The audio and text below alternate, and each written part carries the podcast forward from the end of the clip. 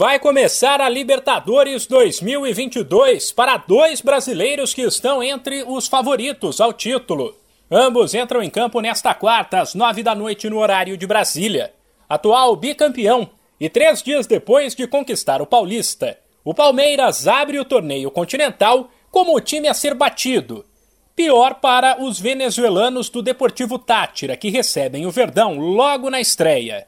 Também nesta quarta, o Atlético Mineiro, campeão da Libertadores em 2013, inicia a caminhada rumo ao único título que faltou no ano passado. O adversário fora de casa será o Tolima, da Colômbia, sem esquecer que o Galo, em 2021, foi campeão do estadual, da Copa do Brasil e do Brasileiro, mas caiu na Libertadores diante do Palmeiras. Aliás, a quarta-feira será histórica para o futebol mineiro.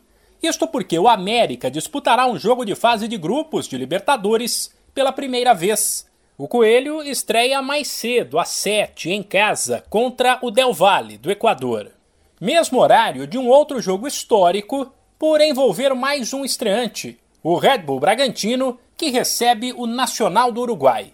Para fechar, também haverá brasileiro em campo nesta quarta pela Sul-Americana. O Fluminense ganhou a vaga na competição ao cair na pré-Libertadores e vai estrear às 7h15 em casa contra os bolivianos do Oriente Petroleiro. Mais tarde, às 9h30, o Internacional visita o desconhecido 9 de outubro do Equador.